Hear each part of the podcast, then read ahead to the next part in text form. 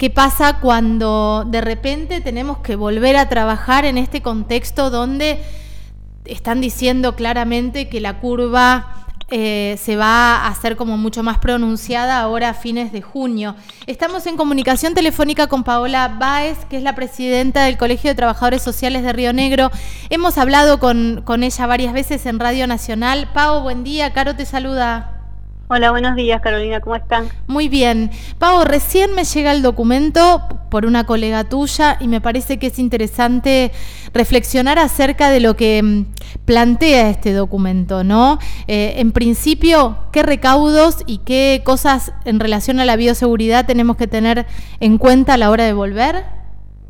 Sí, ese documento surgió porque, bueno, muchos colegas de diferentes lugares de la provincia eh, tenían dudas y ver cómo, cómo iban a incorporarse o cómo eh, iban a volver al trabajo aquellos que no estaban, eh, obviamente, dentro de las denominadas...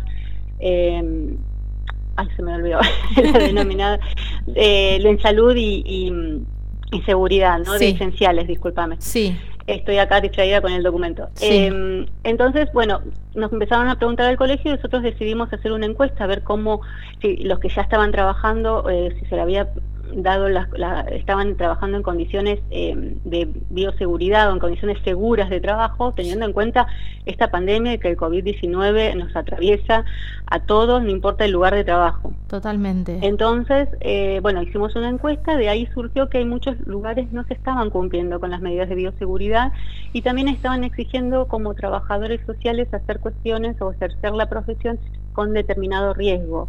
Eh, de ir al domicilio sin las protecciones, por ejemplo, ¿no? que necesita. Entonces, lo que hicimos fue reunirnos vía Zoom, como esa es una cuestión actual ahora, las reuniones vía Zoom con colegas de toda la provincia, hicimos esta encuesta y salió este documento de recomendaciones para intervenciones profesionales de trabajo social en tiempos de pandemia. Ajá.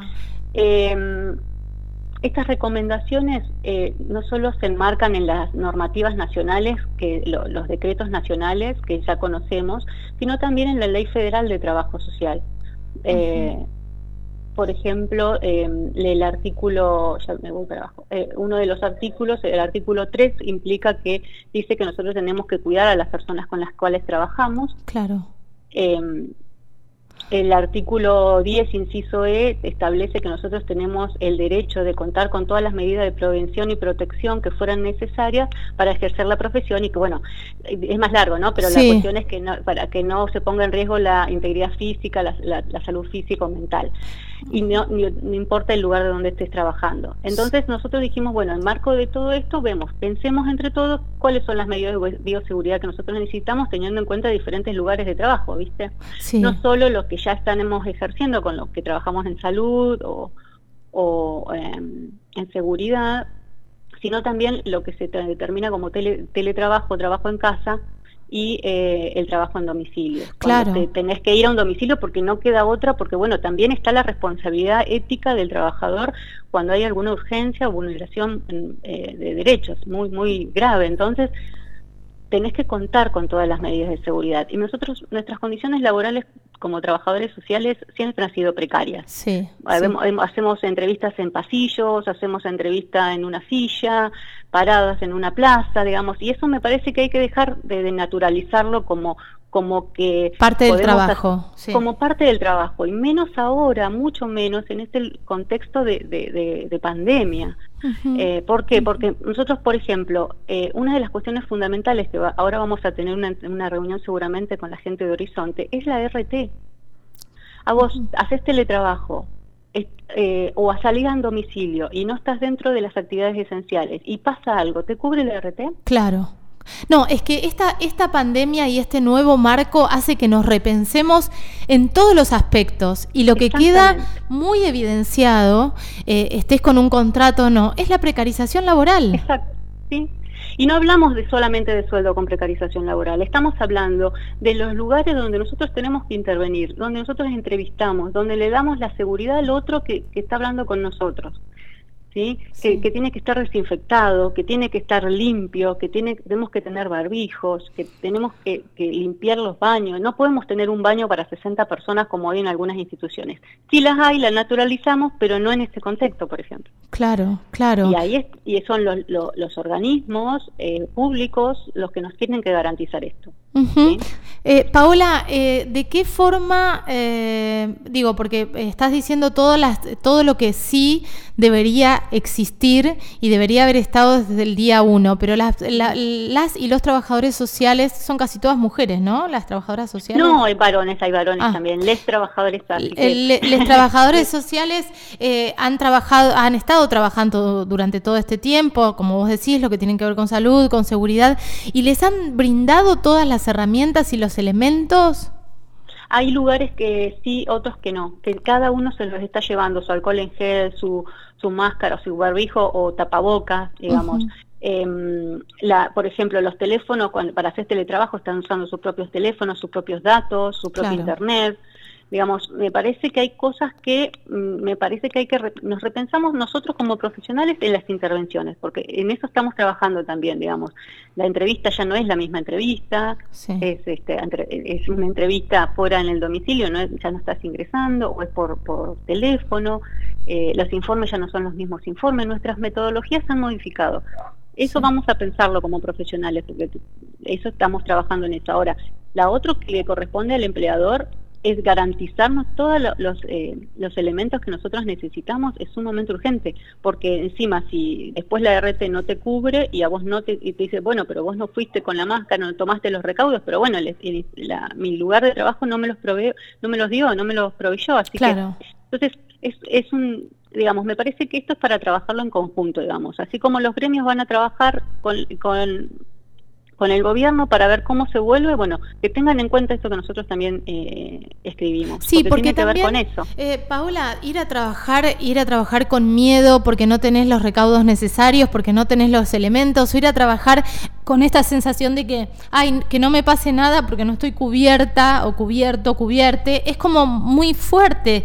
Eh, también impide que hagas tu trabajo bien. Estás haciendo teletrabajo, estás haciendo entrevistas por videollamadas o por por Zoom y estás comiendo los pocos datos que tenés para darle clases a tu hijo porque también tenés que darle clases. Exacto.